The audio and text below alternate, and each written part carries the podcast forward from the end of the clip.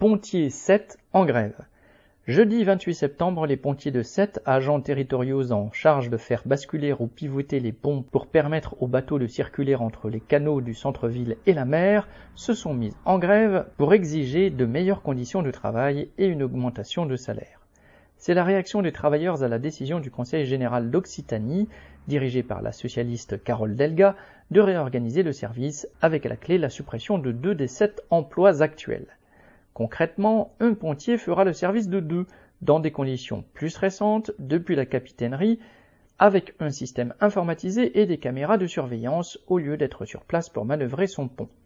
Et, alors qu'ils auraient davantage de responsabilités, les pontiers perdraient leur indemnité de service moins d'emplois et moins de primes, pour plus de travail et plus de stress. Ils se sont mis en grève. Et si à l'issue des négociations vendredi 29 après-midi, les pontiers ont suspendu leur mouvement dans l'attente d'un accord formel, ils se disent vigilants et prêts à recommencer. Correspondant lutte ouvrière.